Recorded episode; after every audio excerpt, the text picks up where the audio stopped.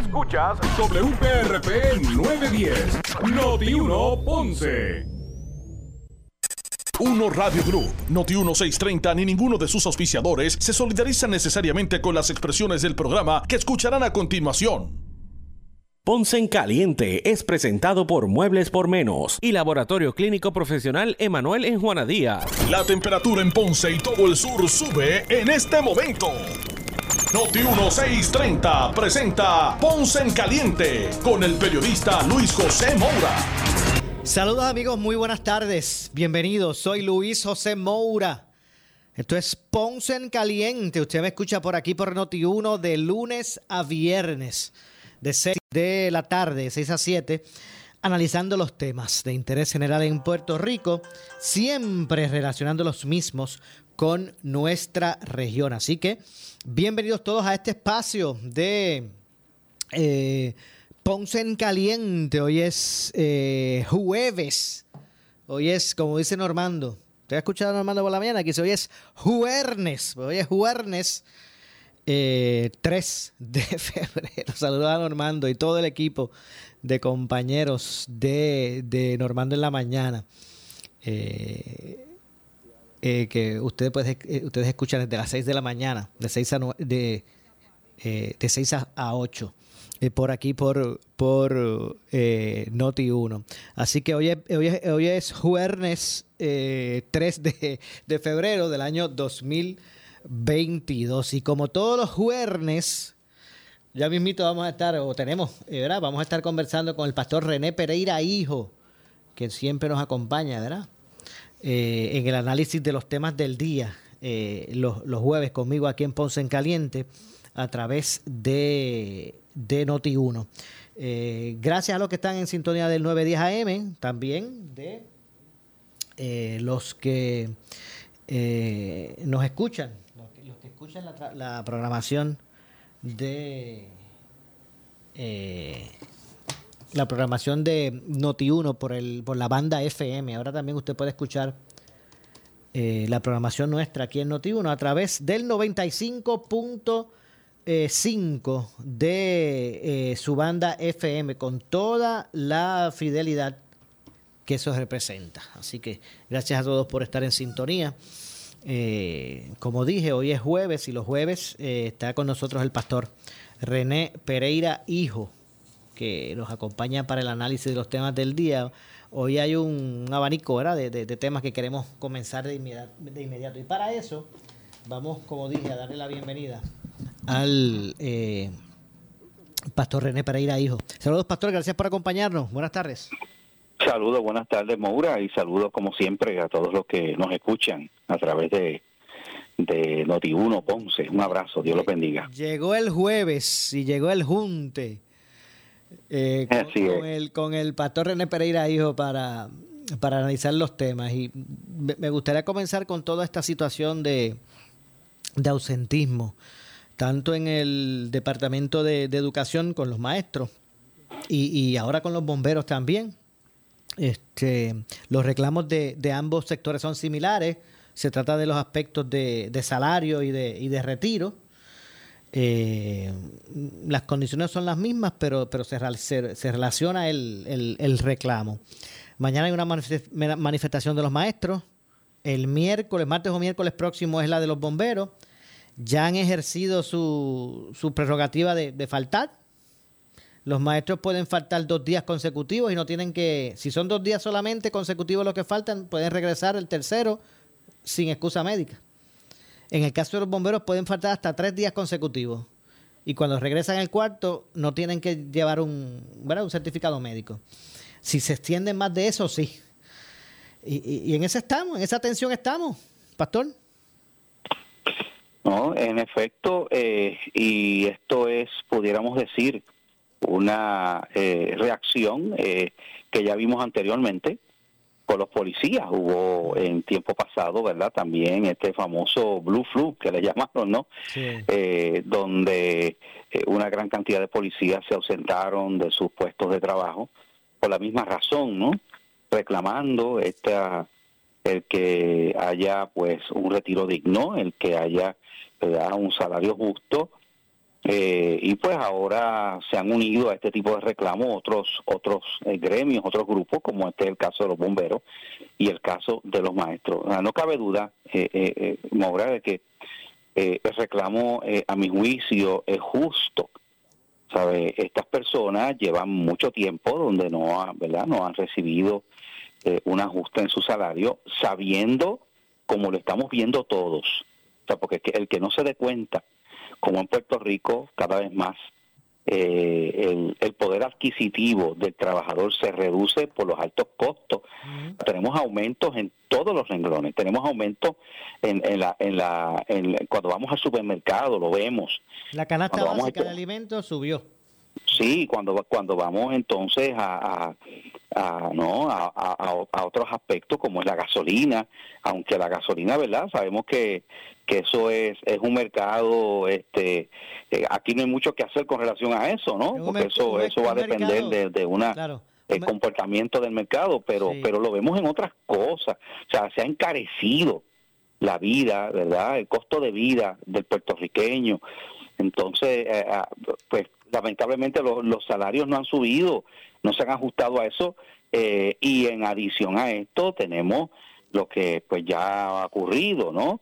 Que estas personas eh, perdieron unos beneficios que habían adquirido, que habían tenido eh, y ahora cuando le toque retirarse, ¿quién puede pensar en Puerto Rico que una persona puede vivir con este costo de vida tan elevado, con ese salario de que, que están recibiendo estas personas, muchos, o sea, estamos hablando de, por ejemplo, los bomberos, personas que arriesgan su vida. Eh, yo recuerdo y yo estoy agradecido, ¿verdad? Eh, ah, porque está un día de los padres hace varios años atrás, mientras yo estaba compartiendo con mi familia en Ponce, yo resido en Santa Isabel, mi casa se incendió y los bomberos llegaron y oye, pudieron sofocar el incendio gracias a que los vecinos inmediatamente llamaron, ¿verdad? Cuando yo llego a mi casa porque me avisan, pues ya habían penetrado y habían apagado el fuego. Eh, eh, y aunque tuvimos algunas pérdidas, pero jamás fue lo que pudo haber sido.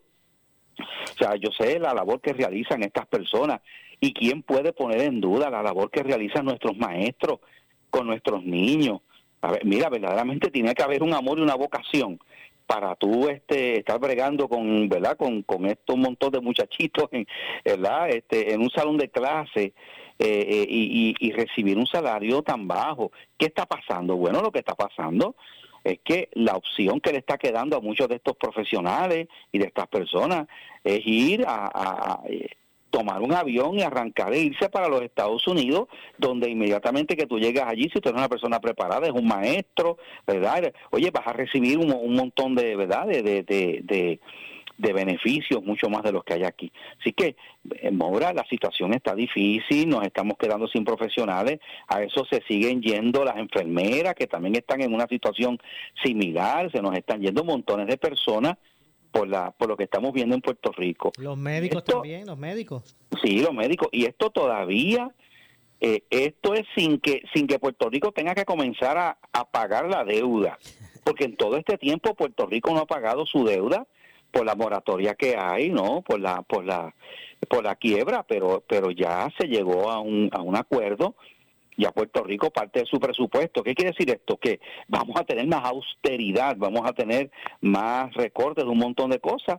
Así que la situación no pinta bien eh, para, para estos profesionales y bueno, están expresándose. Yo lo que siempre digo es que, ¿verdad? Tienen el derecho, que se expresen, que hagan verdad lo que lo que tengan que hacer obviamente dentro del marco de la de la ley la, no violencia. Pero de que tienen derecho a estar indignados molestos y tienen derecho a hacer sus reclamos pues mira sí claro que lo tienen. Y es que han sido tantos los años de promesas incumplidas porque esto esto no es de ahora verdad no, es de ahora son son muchos años de promesas incumplidas, de, no hacer justicia. Y, no cabe duda que Puerto Rico pues no, eh, no está en una posición eh, eh, financiera de bonanza, pero lo que hay que hacer es identificar prioridades. Y la educación, la seguridad pública, debe ser, ¿verdad?, en un alto estándar de prioridad. Así que sabemos que Puerto Rico pues no tiene, no está en bonanza económica, eso, eso lo sabemos. pero tienen que haber unas prioridades. Los, pocos, los pocos chavitos que hay deben estar distribuidos eh, eh, identificando prioridades. Y, y que, ¿verdad? Yo no sé qué usted piensa, pero para mí la educación, la salud, la seguridad pública son prioridades en un país. Efectivamente, estoy de acuerdo. Y, y, y lo triste es que todavía no se han, no, o sea, todavía no se ha identificado el gobierno cuáles son las las necesidades no esenciales que tiene Puerto Rico para enfocar el, poquito presupuesto que nos queda para poder funcionar en esa dirección. Y sin duda la educación la salud la seguridad son parte de, de esa eh. Eh, aspectos esenciales que tenemos. Ahora eh, Mora cuánto dinero se vota o sea cuando nosotros miramos los periódicos y vemos lo que lo que eh, sale a la luz cuántos millones aquí se desperdician en montones de cosas el mismo gobierno. Mire, ya no ya no se puede hacer eso, no se puede seguir de esa manera. Y por eso es que es, por eso es que se indignan eh, eh, eh, pastor, por eso es que se indignan. Mire, mientras están con sueldos de hambre los maestros, con sueldos de hambre los, los bomberos, la, la, policía sin un, sin un retiro digno, eh, usted, ve esa, ese despilfarro de fondos por ahí en, cosas inocuas. Entonces, cuando uno ve cosas como la casucha esa de la escuela Padre Nazario allá en Guayanilla, una casucha ahí en madera 10 por 10 con un techo de zinc y un abanico y dos abanicos de pared, para allí darle clases, no clases, disculpe, no son clases, para, para ahí darle terapias del habla a estudiantes de, de educación especial, pues, pues la gente tiene que indignarse. Eso es así, eso es así. Y yo creo, el, el, problema de esto es que eh, cuando se sigue acumulando, cuando en un país eh, hay este tipo de, de acciones injustas y no se trabajan con los reclamos, eh, los reclamos que, ¿verdad? que no, que, que son justos de, de, estos trabajadores, esto va creando un sinsabor, esto va creando una molestia y eh, esto es como una olla de presión y eso a mí me preocupa. Es una olla de presión, la gente se está cansando, la gente comienza a acumular eh, enojo, eh, indignación y ya ha ocurrido en otros lugares. Ha ocurrido en un momento dado, Moura, mira, uno, uno, tiene que mirar el ejemplo y, lo, y mirarse en el espejo de lo que ha ocurrido en otros lugares. Venezuela era un país sumamente próspero, era un país con una economía saludable, un país petrolero, exportador de petróleo, un país con, con que, o sea, envidiable en términos de sus recursos naturales, en términos de tantas cosas, pero por el, la corrupción, vamos a la historia, por la corrupción, por los gobiernos eh, incompetentes que tuvo, se fue creando esta olla de presión, esta olla de presión se fue acumulando. Eh, la, eh, la gente molesta, la, ¿no? Dentro de todo lo que estaba pasando allí, hasta que no surge esta, este, este movimiento, esta, esta persona, Hugo Chávez, prometiendo que finalmente iba, iba a actuar de manera justa, prometiendo que iba no a, a liberar a, a, ese a ese trabajador venezolano a ese que estaba abajo porque habían unos ricos había unas personas en Venezuela disfrutando de, verdad, pero pero había esta esta gente, estos indígenas, estas personas y, y qué ocurrió, pues el, el, el pueblo creyó creyó ese tipo de cosas. Eh, no, no vieron opción, dijeron, pero bueno, por lo menos este nos está prometiendo, por lo menos este nos está hablando, ¿no? Por, eso, es, así es el discurso populista. ¿Y qué pasó? Pues eh, surgió un, lo, lo, que ya vemos que surgió, y cuando miramos ahora la Venezuela de hoy, eh, oye, eh, eh, y, y, tú ver y tú ver las góndolas vacías en los supermercados, tú ves la situación en que se encuentra, la gente saliendo en masa y huyendo, buscando salir del país por la situación que hay. Un país petrolero, o sea, Puerto Rico no tiene petróleo, Puerto Rico no tiene tanto territorio ni recursos naturales como jamás como tiene, los tiene Venezuela, pero mira la situación. Y ese es el peligro, Moura. Eso es lo que a mí me preocupa cuando yo veo eh, un país que cada vez esa indignación aumenta, cada vez ese eh, esa molestia, eso eh, si no se trabaja, si no se atiende los reclamos del pueblo de manera justa, a veces ha, traído eh, consecuencias terribles. Definitivamente. Y, consecuencias eh, terribles, pues, pues están, eh, son, son, están ahí, pueden ser una, una, una probabilidad. Y le voy a decir por qué. En términos de, del Departamento de Educación, el departamento, ¿verdad? Este aceptó que un que un 25% de la matrícula completa de, de los maestros eh, eh, estaban ausentes, estaban faltando. Eh, y si ellos aceptan un 25, esto es probable que sea un poquito más. En el caso de, los bomberos, Alexis Torres, el, secretario del Departamento de Seguridad Pública, dice que entre un 15 o un 16% de los bomberos, pues son los que, los que no se han reportado. pero el, el, el, eh, presidente del sindicato de bomberos, José, José, José N. Tirado, eh, dice lo contrario. Dice que ese 15% que solo acepta el seguridad pública, pues es una manipulación de números. Asegura, asegura José N. Tirado que los 900 bomberos que componen eh, el, el cuerpo, ¿verdad?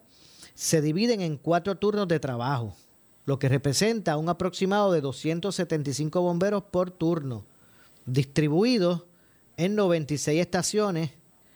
Eh, y es lo que dice porque se está haciendo un mal cálculo, que realmente el 80% de los bomberos ha estado, se, eh, faltó desde ayer para acá, para hoy.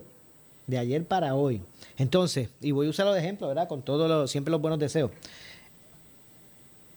usted tuvo que pasar ese, esa, esa experiencia, ¿verdad? Mala, cuando usted estando por Ponce, pues ocurrió, ¿verdad? Ese lamentable accidente donde su casa se incendió. Sí. Los bomberos llegaron y aun cuando fue una situación difícil y fuerte de enfrentar, imagínense que uno, ¿verdad? Se incendia su hogar. Pues no, no fue como que en su totalidad se rescató una, se pudo, ¿verdad? Atender el asunto. Aunque con dolor, ¿verdad? Porque imagínense el hogar de uno.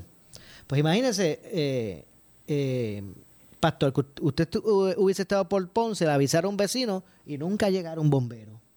Imagínate, hubiera tenido pérdida completa. Y mira, Maura, yo, yo me identifico, ¿verdad?, con, con los bomberos también, porque hace muchos años atrás, quizá mucha gente no lo sabe, pero yo fui voluntario de defensa civil este, hace muchos años, ¿verdad?, antes de ser pastor.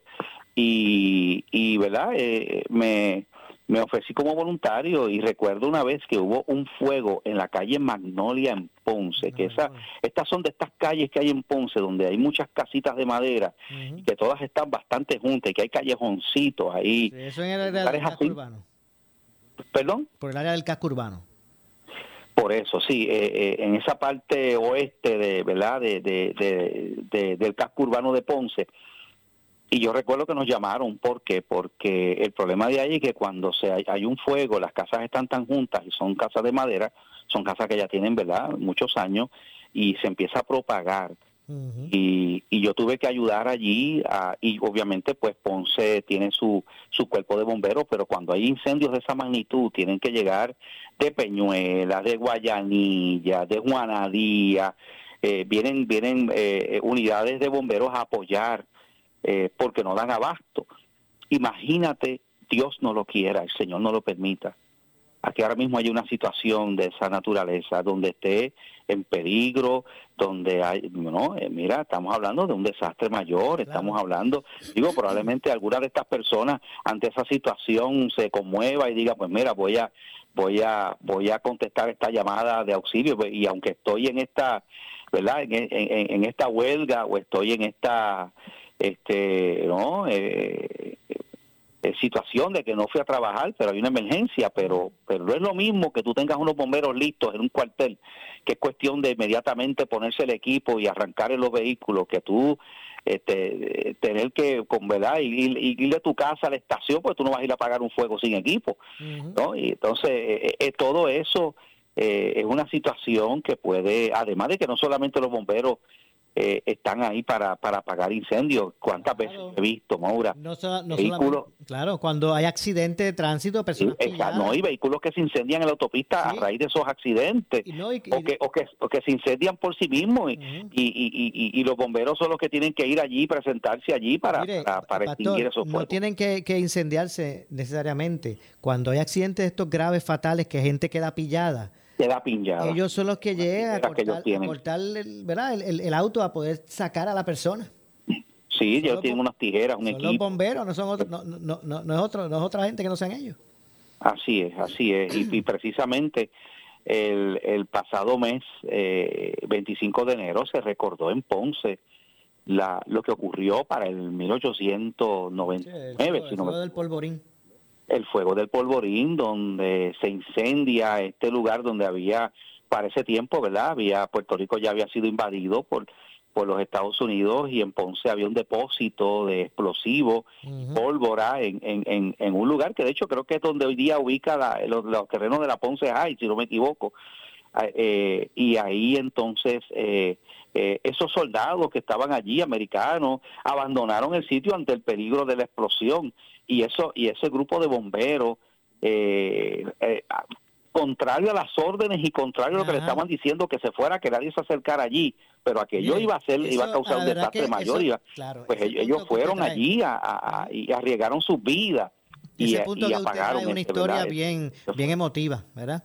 Una historia bien emotiva y el que la desconoce en términos generales, pues eso eso eso es lo que dice eh, lo mismo que está hablando el pastor René Pereira hijo.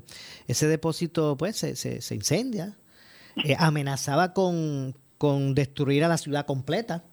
Sí. Eh, porque fue un, fuego de grandes proporciones y cuando las autoridades en la ciudad, que eran militares, lo que dieron la orden era de evacuar la ciudad, hubo un grupo de bomberos, incluyendo creo que fueron dos, no, no me saludos a la doctora Heidi Dilan, que verá que estas historias ella, ella es historiadora. Yo sé que usted estudió también historia, eh, pastor. Sí, Este, eh, incluso hubo civiles también, creo que fueron dos civiles, los demás bomberos, que eran como cinco bomberos y dos civiles, algo así, no estoy seguro. Pues contrario a las órdenes de evacuar la ciudad, de abandonar porque, porque estaba en peligro, todo el mundo estaba en peligro, ellos se quedaron allí hicieron su, su, su esfuerzo y apagaron, salvaron a la ciudad del fuego del polvorín, salvaron a la, a la ciudad. Posteriormente, fueron procesados por no este por no eh, seguir las instrucciones que se le dieron, pero obviamente ante la, el, el, reclamo ciudadano reclamándolos como héroes, pues finalmente pues no, eh, ¿verdad? No fue que tuvieron que cumplir una, una, unas condenas. Pero incluso lo declararon, después lo declararon héroe. Después lo declararon héroes en la ciudad, exactamente. Y, hay, y hay un, hay un eh, creo que hay un monumento. Bueno, está el famoso aquel mural del fuego del polvorín que, que lo tuvieron que retirar porque se deterioró. Sí, se deterioró y María, lo, acabó de María, pero también en, en el cementerio civil está también un, un, un, homenaje a, eso, a esos bomberos. Sí, así es, así es.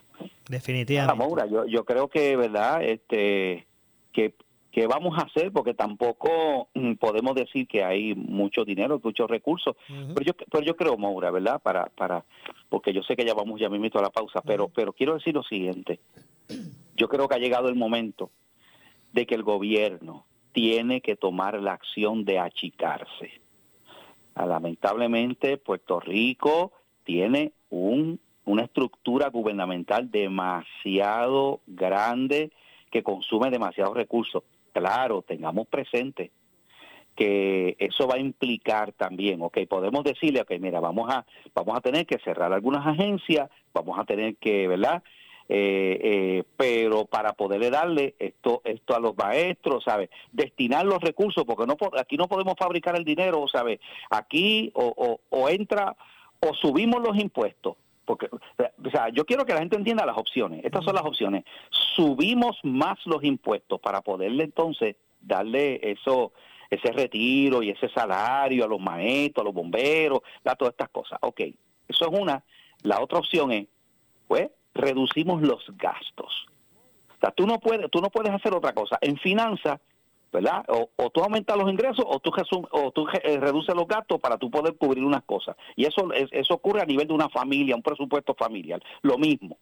Entonces, si hablamos de reducir los gastos, entonces estamos hablando de que también hay un montón de personas trabajando en montones de agencias que va a tener que decirle, mira, lamentablemente esta agencia la vamos a cerrar porque ya hemos determinado que esto no es un servicio esencial para poner un ejemplo, poner un ejemplo, poner un ejemplo, eh, eh, por eh, que el gobierno diga, mira, aquí educación, salud, todas estas agencias son agencias que, porque tenemos que tener un gobierno operante, un gobierno que hay unas necesidades, pero lamentablemente, creación y deporte, cultura, todas estas cosas, vamos a tener que cerrar todo eso, que la gente, eh, ¿verdad? La cultura la cerebre por allá y que se formen y que hagan sus clubes, pero ya no va a haber dinero para nada de esto que tenga que ver con, ah, ¿verdad? Por, por ejemplo.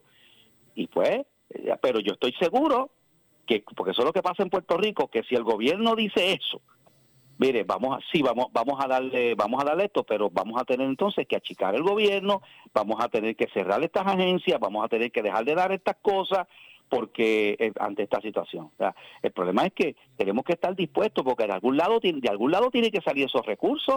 Esos recursos no los podemos inventar. Y más ahora con, con, con una reestructuración eh, verá que limita que limita los recursos para verá para desarrollar este obra o, o, servicio porque acabamos de, entrar en una reorganización de deuda ahora ahora tenemos que ya ya no vamos a poder gastar el dinero con las prerrogativas que queramos ahora ya se estableció cómo es que se gasta el dinero público para que pueda salir los chavos de la del servicio de la deuda y, y de, de, de, y toda esa y todo eso así que son y, otra cosa que, que, ¿verdad? que algunos han sugerido, y cada vez que alguien la sugiere, rápido se levantan las personas que ponen grito en el cielo. Ven acá, tenemos 78 municipios en Puerto Rico. Vamos a tener que consolidar municipios. Tenemos 11 recintos de la UPR en una islita de 100 por 35, cuando tenemos mucho menos estudiantes que lo que había antes. Vamos a tener que cerrar algunos de los recintos de la UPR y consolidar. Pero de nuevo, cuando se presentan esas alternativas para que el gobierno sea más pequeño, sea más ágil, porque tenemos una nómina gubernamental demasiado grande, tú puedes estar seguro que ahí se van a levantar los que se vean, porque si, o sea, si tú beneficias a esto, otros se van a afectar. Pues entonces, esos otros dicen, espérate, pero entonces me estás quitando las habichuelas a mí, que soy empleado público y que, y que llevo años trabajando en esta oficina de gobierno. Entonces, no, y van a ver los que se van a levantar. No, la cultura de un país, eso, eso es un servicio esencial, porque eso, eso, ¿verdad? Para, para todo el mundo, lo suyo es esencial. Entonces, eso es la pregunta es, ¿dónde vamos a cortar? O sea, ¿dónde vamos a decir esto se tiene que acabar, esto se tiene que acabar, aquí, allá, allá, pues? Eh, claro, yo, yo pienso... Ahí, es el problema. Claro, yo pienso que se debe hacer un ejercicio de inmediato donde se, se identifique lo que se va a declarar servicio esencial. No puede ser que cuando explote algo, ¿qué hacemos? Eh, lo hacemos así, lo hacemos de no, nos debemos eh, ¿verdad? establecer ese plan de contingencia. Acabar de decidir qué va a ser servicio esencial. ¿Verdad? Para que eso sea, para que la ley, que sea por ley, diga, bueno, pues el dinero va allí en primera instancia. Y, y bueno, y, bueno, es, lo mismo cuando si, si, si tú caes, si una persona cae en una situación económica precaria, en una familia, pues tiene que sentarse la familia, bueno, bueno, aquí tenemos que comer, aquí hay que pagar la renta, aquí tenemos que comprar ropa, ¿verdad? Aquí tenemos que hacer una serie de cosas.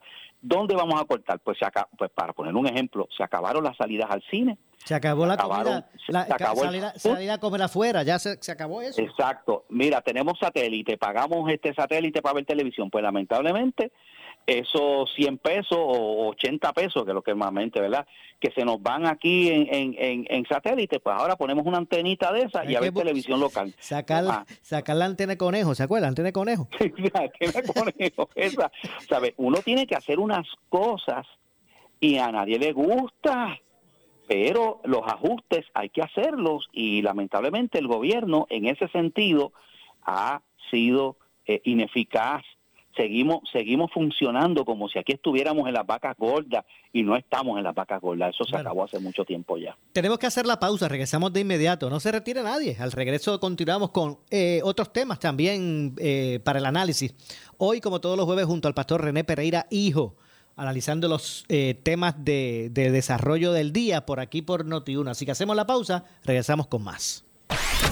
Breve le echamos más leña al fuego en Ponce en Caliente por Notiuno 910. Oscar Crespo y Asociados somos orientadores de casos de seguro social por más de 30 años, con el conocimiento y la experiencia que necesitas al momento de someter tu reclamación. Para orientación, consulte con el licenciado Oscar Crespo, exdirector del Seguro Social Federal. No te confundas y no te dejes engañar. Seguimos ubicados donde siempre, esquina edificio de dos plantas frente al semáforo, en Avenida Fagot Santa Clara, número 3042 Ponce, 787-642-2452. Por su calidad de servicio. Por su conveniente horario. Así es el Laboratorio Clínico Profesional Emanuel, siempre brindándote un servicio de excelencia, con tecnología precisa y avanzada para un resultado confiable. Un laboratorio completo. Y los resultados los recibo rápido y hasta por email. Con servicio a industrias y también a domicilio. Haz de Laboratorio Clínico Profesional Emanuel tu laboratorio de confianza. Ese es el mío. Y el mío también. En Juana Díaz, llámenos al 260-5504 o al 580-0080. ¿Qué buscas? ¿Muebles en seres o matrices? Muebles por menos lo tiene, sin necesidad de crédito y con pagos mensuales bajísimos. Una gran cantidad de mercancía lista para entrega inmediata. Gabinetes en PVC, alacenas y barras para que tu cocina se vea nítida. Además, salas, cuartos y comedores a precios que le gustan a tu bolsillo.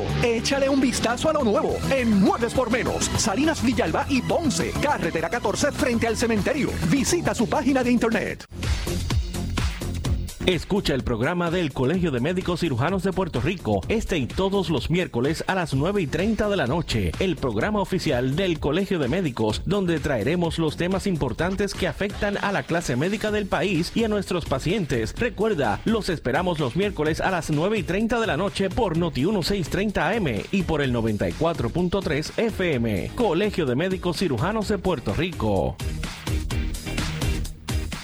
Si buscas variedad en materiales eléctricos de construcción con precios accesibles y con un servicio de calidad, La Eléctrica en Ponce somos tu mejor opción. Nos especializamos en la venta de materiales eléctricos de construcción. Contamos con una gran variedad de materiales y artículos eléctricos para residencias y comercio e industria a los mejores precios y con una atención individual. Llámanos al 787-842-1306. La Electrical, localizados en el centro de distribución La Huancha en Ponce con amplio estacionamiento. 842-1306. Somos Noti 1630. Noti 1630. Primera fiscalizando. en breve le echamos más leña al fuego en Ponce en Caliente por Noti 910. A toda la comunidad de Ponce, sus pueblos limítrofes y sur de Puerto Rico, el CDT y Sala de Emergencia Primary Medical Center anuncia que tenemos disponibles las pruebas de COVID-19 los 7 días de la semana de lunes a domingo de 7 y media AM a 7 y media PM. Para mayor información puede llamar al 492-3199 o 492-3197. Nos encontramos en la calle Méndez Vigo número 24 Ponce, sin largas esperas y resultados rápidos. Somos los mejores en servicios de salud para nuestra comunidad. 492-3199 y 492-3197. Oscar Crespo y Asociados somos orientadores de casos de seguro social por más de 30 años, con el conocimiento y la experiencia que necesitas al momento de someter tu reclamación. Para orientación, consulte con el licenciado Oscar Crespo, exdirector del Seguro Social Federal. No te confundas y no te dejes engañar. Seguimos ubicados donde siempre, esquina edificio de dos plantas frente al semáforo, en Avenida Fagot Santa Clara, número 3042 Ponce, 787 642 2452 ¿Qué buscas? ¿Muebles en seres o matrices? Muebles por menos lo tiene, sin necesidad de crédito y con pagos mensuales bajísimos. Una gran cantidad de mercancía lista para entrega inmediata. Gabinetes en PVC, alacenas y barras para que tu cocina se vea nítida. Además, salas, cuartos y comedores a precios que le gustan a tu bolsillo. Échale un vistazo a lo nuevo en Muebles por Menos, Salinas Villalba y Ponce, carretera 14 frente al cementerio. Visita su página de internet. Por su calidad de servicio. Por su conveniente horario. Así es el Laboratorio Clínico Profesional Emanuel, siempre brindándote un servicio de excelencia, con tecnología precisa y avanzada para un resultado confiable. Un laboratorio completo. Y los resultados los recibo rápido y hasta por email. Con servicio a industrias y también a domicilio. Haz de Laboratorio Clínico Profesional Emanuel tu laboratorio de confianza. Ese es el mío. Y el mío también. En Juana Díaz, llámenos al 260-5504 o al 580-0080. El área sur está que quema. Continuamos con Luis José Moura y Ponce en Caliente por el 910 de tu radio. Bueno, son las 6 con 34 de la tarde, 6 con 34. Soy Luis José Moura. Esto es Ponce en Caliente. Usted me escucha por aquí por Noti1. De lunes a viernes de 6 a 7. De 6 de la tarde a 7, analizando los temas de interés general en Puerto Rico. Siempre relacionando los mismos con nuestra región. Eh, nos pueden escuchar a través del 910 AM eh, y también por la banda FM a través del 95.5. Hoy, como todos los jueves, junto al pastor René Pereira Hijo, analizando los temas del día. Y antes de que, mire, vaya a pasar otra cosa, porque no, quiero que se me olvide. Hoy, hoy quiero especialmente enviar un, una felicitación en su cumpleaños, ¿verdad? Con mucho, con mucho cariño, un, un abrazote bien fuerte y con los mejores deseos eh, al pastor René Pereira Padre, que cumple años en el día de hoy. Sí, René Pereira Solá. Eh. Pereira Solá. Claro que sí. Así, así que hoy cumplió mi papá 84 años. Y, 84 y parece como si todavía, muchas estuviera en, en... Sí, está fuerte, está fuerte y sigue, ¿verdad? Eh, como pastor de, de, la iglesia allá en Ponce, Iglesia Bautista de Glenview y ejerciendo su ministerio a esta edad. Así que ya, aquí, ya, ya quiero yo llegar a esa edad y estar ahí fuerte, ¿verdad? Sirviendo al Señor también. Seguro que sí. Así que que este año sea uno lleno de grandes bendiciones para él y para toda, toda, toda su familia. Eh, y un, gran abrazo. Eh, debe estar bien orgulloso, ¿verdad? De, de, de, de toda, ¿verdad? La, familia y cómo se han despuntado, de usted también, eh, pastor. Yo recuerdo cuando antes era, era el pastor René Pereira, Solá, que a ustedes decían, ¿verdad? Eh, eh, el, hijo de, Pastor Pereira, ahora a él lo llaman el papá de, de, el papá de de, eh, de René Pereira, el de Santa Isabel. Así son las cosas. Pues qué bueno, felicitaciones y muchas bendiciones. hay un proyecto que no cabe duda que, que trae, traerá ¿verdad? un debate en, en la legislatura hay muchos que entienden que tal vez no tenga los votos, pero me parece que va a haber un debate bastante interesante. Y es una iniciativa del representante Héctor eh, Ferrer Santiago, eh, representante por acumulación del PPD, quien presentó eh, ayer, si no me equivoco fue ayer, el proyecto, un proyecto que crearía el marco regulatorio para el uso adulto controlado del cannabis en Puerto Rico. El proyecto eh, ¿verdad? Que según él, en su exposición de motivos, ¿verdad? Se comunica, el proyecto descriminaliza, descrimina, no sé, no, me sale la palabra, descriminalizaría, ahí está. Así es. Y, exacto, así es, y, y regula, regularía el uso adulto, eh, ¿verdad? De, este tipo de, de, de, conducta, ¿verdad? también eh, robustecería los mecanismos para disminuir su alcance de los menores de edad, según él dice, porque prohibiría el acto de fumar cannabis y el uso en lugares públicos, entre otras cosas, aunque da, da, da, otros, otros accesos. Y quiero, que estoy buscando ahora mismo la, la, exposición de motivos, a ver si puedo leer ¿verdad? directamente. Pero, pero este tipo de, ¿verdad? de, de línea, ¿cuál es, cuál es su, su opinión? Bueno, Maura, eh, ya hemos tenido un ejemplo Mira, eh, eh, vamos, es que eh, yo, pienso que a veces el país tiene como memoria corta. Aquí se comenzó una campaña hace años atrás, cuando se surge esta brillantísima idea de establecer los dispensarios de marihuana medicinal, que pues tú sabes que evitan utilizar la palabra marihuana porque la gente cuando escucha cannabis pues piensa que es otra cosa distinta, pero es la misma cosa. Eh, ¿Y qué pasó? Aquí se dijo, vamos a darle un golpe aquí al narcotráfico, vamos a eliminar aquí la venta de marihuana en los puntos de droga.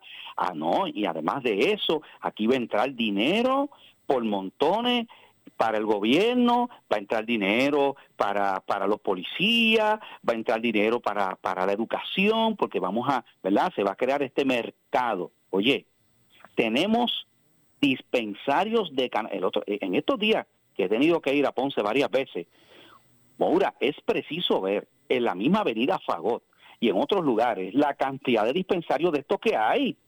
Si están por todos lados, están choretos, por montones de sitios. Y ven acá, ¿y, y, dónde, ¿y dónde están las grandes entradas? ¿Dónde están los grandes beneficios económicos que esto iba a traer a Puerto Rico? ¿Alguien sabe? Porque hay un problema.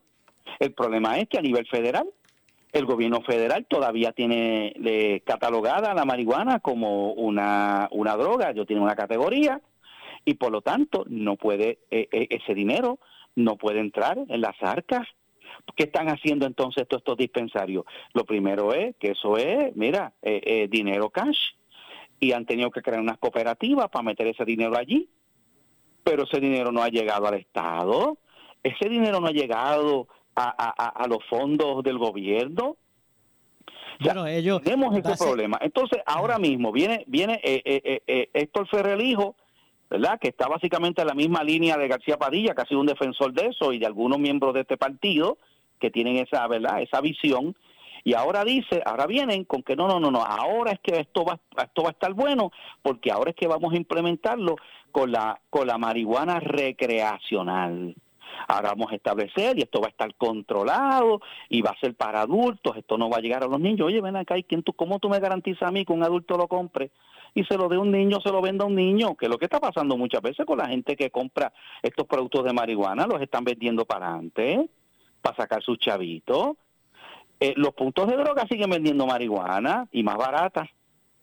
ok, siguen vendiendo, haciendo promoción, pero es la realidad.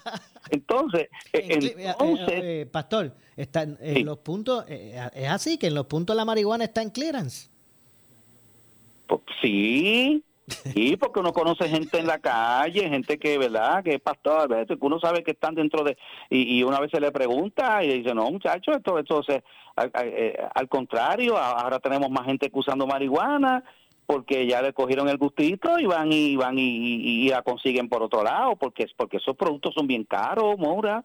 Eso no es barato, eso no lo cubre un plan médico esa e, esa marihuana no no no no no vas allí con, con, uno de estos planes no esto tiene que ser eh, como la persona que, que, que, que, compra de esos productos este por ahí naturales y eso que eso no lo cubre los planes. Entonces la pregunta es cambió el estatus federal de la marihuana no no ha cambiado.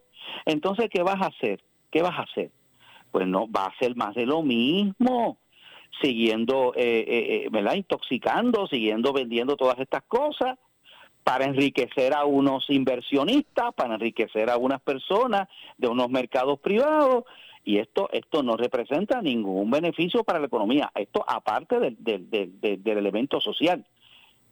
Mire, lo que dice, mire lo que dice Ferrer, eh, Ferrer Santiago. Dice, urge que Puerto Rico se inserte al siglo XXI no hay duda que de este proyecto, que este proyecto permitirá eh, a Puerto Rico crear un nicho económico que actualmente no existe en el Caribe. Por otro lado, creará una nueva industria produciendo empleos bien pagos, promoverá ahorros gubernamentales y le proveerá nuevos ingresos para el gobierno a través de la creación del Fondo de Impacto Social e Investigación del Cannabis, que serían destinados a las pensiones, a la Universidad de Puerto Rico, a los municipios, entre otros. Ay, Dios mío. Ay, Héctorcito, bájate de esa nube. mira, mira, Maura, ¿y qué, ¿y qué pasó con el otro cannabis? Si eso, eso es, yo estoy escuchando lo mismo que decían del cannabis medicinal, lo mismo. ¿Y dónde está? Pues si la economía de Puerto Rico sigue estando chava. O sea, ¿dónde está? Entonces, ahora viene, no, ahora esto. Mira, eh, eh, esto es, esto es, esto es un engaño, como fue lo otro. Esto es un engaño.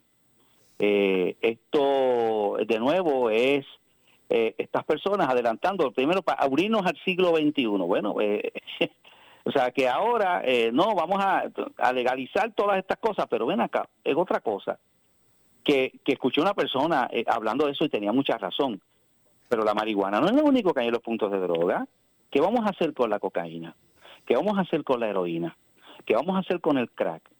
¿Qué vamos a hacer con, con, con todas esas eh, eh, sustancias? ¿Las vamos a legalizar también? Porque, porque, porque eso lo hay por ahí, ¿sabes? Y, y, la cocaína es un producto natural, se produce de la hoja de la coca, ¿sabes? ¿Sabe? Eh, eh, eso, de eso es lo que estamos hablando. esto, esto, es, esto, esto es una falsedad, un engaño, una mentira. No va a haber, no va a haber tal, tal economía que va a surgir. Puerto Rico va a ser un nicho económico, por favor. eso, eh, eso es un engaño, Moura. Pastor, escuche.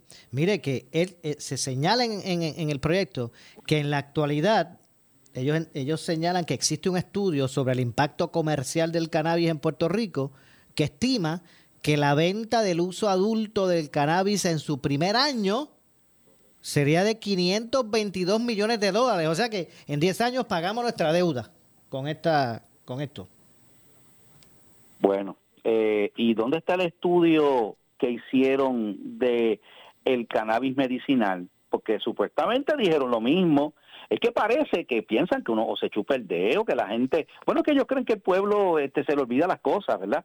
Pero ellos dijeron lo mismo, Maura, pues si, me si yo me acuerdo, ellos dijeron lo mismo del impacto. Y, sea, ah, yo pregunto, ¿hay a estas alturas un estudio económico que nos diga cuánto ha beneficiado el mercado del cannabis medicinal en Puerto Rico al día de hoy? Lo hay, yo no lo he visto, yo no lo he visto, al contrario, lo que he visto son los dueños de estos dispensarios, de estos puntos de droga legales, eh, haciendo reclamo de que aquí este esto se esto se abrió demasiado, que aquí hay demasiada gente vendiendo esto y que y que no están recibiendo las ganancias que ellos esperaban recibir, porque como el mercado se ha ampliado tanto y hay mucha gente, o sea, eso es lo que yo he escuchado. Ahora, yo te digo una cosa, esto esto yo yo no creo que este proyecto en este cuatrienio en este cuatrenio donde para empezar el PPD no tiene esas amplias mayorías, ¿no? Eh, donde se sabe que esto va, eh, esto va a traer una, una reacción que, que de paso, Moura, de paso, en Puerto Rico existe el mercado de la marihuana medicinal, como le llaman ellos. ¿Por qué? Porque, porque Ferrer está, está abogando por otro tipo de cosas que es la recreacional, la recreativa. ¿okay? Eh, en Puerto Rico eso se legisló y nunca se pudo aprobar. ¿Tú sabes por qué en Puerto Rico existe lo que existe? Precisamente porque aquí hubo unas órdenes ejecutivas que permitieron ese tipo de cosas, porque aquí no se hizo a nivel legislativo. Al día de hoy, las órdenes ejecutivas que hizo García Padilla, que son las que permitieron en Puerto Rico el mercado de la marihuana medicinal, ¿ok? Son las que existen todavía. No, al día de hoy no hay legislación que regule esto. Y si no la hubo para la medicinal, que la gente la justificaba con que esto va a ayudar a los pacientes, que esto va, que esto no, decía que eso curaba enfermedades y todo. Oye, ¿qué va a hacer con esta? Yo no le veo futuro a este proyecto. Yo creo que sí, que, que no hay, no, no van a tener los votos de, que se necesitan para este proyecto, porque yo sé que hay muchos legisladores del Partido Popular que no están de acuerdo con eso, yo lo sé, yo lo sé, porque algunos, con algunos de ellos he hablado también y me lo han dicho, pastor, yo no voy a votar, pero eso no va para ningún lado. Del PNP, yo estoy seguro que la mayoría, la inmensa mayoría va a votar en contra. Pues quizás los de Victoria Ciudadana le den el voto, porque como el lugar decía que Puerto Rico lo que hacía falta era más marihuana, pues quizás eso sí. La de, lo de Proyecto Dignidad, yo estoy seguro que le van a votar en contra. Así que eh, yo no creo que este proyecto tenga mucha, mucha, mucho futuro. Mm, el proyecto, verá, aparte de lo que ya le, he dicho, eh, el proyecto eh, prohibiría el consumo ¿verdad? de cannabis en lugares públicos, por lo que solo se permitirá en hogares y lugares privados. Otra de las regulaciones es que se permitirá la venta únicamente en dispensarios autorizados. Se limitará la dispensación para el uso adulto controlado a 28 gramos eh, de cannabis. O 8 gramos de THC en los productos concentrados y hasta 800 eh, miligramos eh, de THC en productos comestibles. ¿Cuántos, ¿Cuántos gramos dijiste de, de la marihuana normal que no esté concentrada? 28, 28. ¿Perdón? 28. 28. ¿Tú sabes cuántos cigarrillos de marihuana salen con 28 gramos? Estamos hablando de un montón. Entonces, eh, no porque eso, entonces yo vi una persona diciendo, no porque eso no es para fumar, ¿verdad? Y, y, y como si ya tú le vendiste la marihuana y el individuo la tiene en su mano, ¿qué le impide comprar papel bambú y enjolarlo? Y, y, hacer un, un, cigarrillo de marihuana. O sea, ¿qué, ¿qué impide que esa persona, por ejemplo, porque son 28 al día. ¿Cuántos salen? ¿Cuántos salen de 28 gramos, pastor? ¿Cuántos salen? Pues, pues, pues, no estoy seguro, pero pero pero me da la impresión que salen más de más de más de 30 o 40 cigarrillos de eso. Okay. ¿Ok? Entonces, ¿de qué estamos hablando? ¿De qué estamos hablando? ¿Sabes qué impide si son al día de que yo porque lo, importante es que la policía si me coja, me coja con la cantidad que requiere la ley. Dicen ellos, ¿verdad? Que, eso es lo que supone que ocurra. Pero yo puedo, yo puedo comprar y tener encima los que, los que voy a estar vendiendo y puedo tener los otros guardados en otro sitio. O sea, ese, es, ven acá, con, con la situación que tenemos en Puerto Rico de la escasez de policía, y, y, donde aquí se están cometiendo delitos por montones a la luz del día y, ¿Tú crees que aquí hay la regulación y la capacidad del gobierno para regular eso? Por favor, si no podemos regular un montón de cosas más fáciles, ¿vas a poder regular eso? ¿Vas a tener un policía en cada esquina? ¿Vas a tener un policía detrás del individuo que fue y compró para que, para que use esa sustancia de la manera que la ley dicta? No, hombre, no. E, eso es un disparate. Esto lo que va a propiciar es un comercio ilegal utilizando los recursos del Estado utilizando todo esto, vas a traer toda esta, ¿verdad? Esta, esta situación donde la gente por ahí te, va, va, a comprar y va, y va a revender para adelante, ¿eh? Entonces, y, y, y, y sabe Dios, hasta niños comprando. Ah, no, porque la compró un adulto. Pero ¿qué, es lo que pasa ahora mismo, Maura? ¿Tú crees que una persona no puede comprar este licor a un menor? Dame acá los chavos, yo te lo compro, toma, y después se los da porque en Puerto Rico es ilegal venderle bebidas alcohólicas a personas menos de 18 años, pero sabemos que hay alcoholismo entre, entre adolescentes.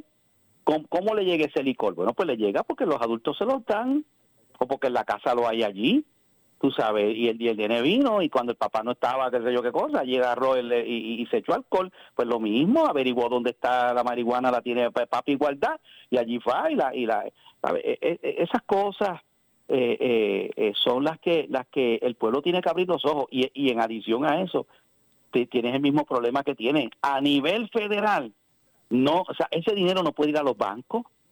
Ese dinero no lo puedes depositar en un montón de sitios precisamente por eso porque porque hay una o sea, federalmente es un delito. Lo que pasa es que el gobierno federal no aplica ¿Perdón? Tendría que crearse como un fondo local o algo así este especial. Exacto, exactamente. Eh, eh, pastor, tengo que hacer, me falta una, tengo que hacer una breve pausa para regresamos con el segmento final.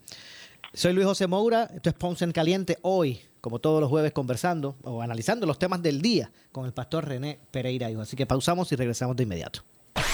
En breve le echamos más leña al fuego en Ponce en Caliente por Notiuno 910. Oscar Crespo y Asociados somos orientadores de casos de seguro social por más de 30 años, con el conocimiento y la experiencia que necesitas al momento de someter tu reclamación. Para orientación, consulte con el licenciado Oscar Crespo, exdirector del Seguro Social Federal. No te confundas y no te dejes engañar. Seguimos ubicados donde siempre, esquina edificio de dos plantas frente al semáforo, en Avenida Fagot Santa Clara, número 3042 Ponce, 787-642-2452. Por su calidad de servicio. Por su conveniente horario. Así es el Laboratorio Clínico Profesional Emanuel, siempre brindándote un servicio de excelencia con tecnología precisa y avanzada para un resultado confiable. Un laboratorio completo. Y los resultados los recibo rápido y hasta por email. Con servicio a industrias y también a domicilio. Haz de Laboratorio Clínico Profesional Emanuel tu laboratorio de confianza. Ese es el mío. Y el mío también. En Juana Díaz, llámenos al 260-5504 o al 580-0080 630. ¿Qué buscas? Muebles en seres o matrices. Muebles por menos lo tiene. Sin necesidad de crédito y con pagos mensuales bajísimos. Una gran cantidad de mercancía lista para entrega inmediata. Gabinetes en PVC, alacenas y barras para que tu cocina se vea nítida. Además, salas, cuartos y comedores a precios que le gustan a tu bolsillo. Échale un vistazo a lo nuevo en Muebles por Menos, Salinas Villalba y Ponce, carretera 14 frente al cementerio. Visita su página de internet.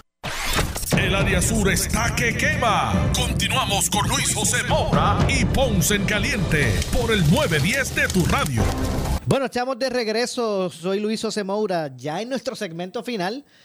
Esto es Ponce en Caliente, por aquí por Noti1, hoy junto al eh, pastor René Pereira Hijo, analizando los temas, los temas del día. Ya estamos en la parte final, eh, pero rapidito, una, una opinión, el tribunal eh, no, acogió, el Supremo no acogió la petición de los, de los antivacunas.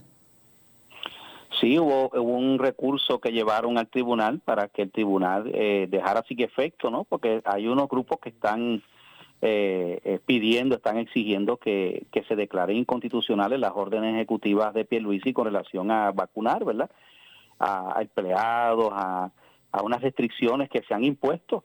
Y pues este, la Corte Tribunal Supremo de Puerto Rico decidió, o sea, ni siquiera vio el caso. Lo que dijeron fue que ellos no iban a coger porque el Tribunal Supremo tiene la, la prerrogativa de decidir qué caso ellos ven y qué, cuáles no. Así que eh, es un golpe, ¿verdad?, para estas, estas personas que están impulsando este tipo de cosas y, y nada, este, siguen entonces en pie y siguen vigentes las órdenes ejecutivas que el gobernador ha emitido con relación a, a este asunto de la verdad del COVID. De hecho, y, y mientras veo que es cada vez es más controversial y está más álgida esa, ¿verdad? ese ese encontronazo entre las dos posiciones, los antivacunas por un lado, eh, los defensores de, de, la, de la vacuna por otro. Cuando veo cuando eso se está poniendo como que más, más controvertible, es en el punto más difícil que estamos pasando de la pandemia, con los contagios, entre otras sí, aunque gracias a Dios ha habido una merma.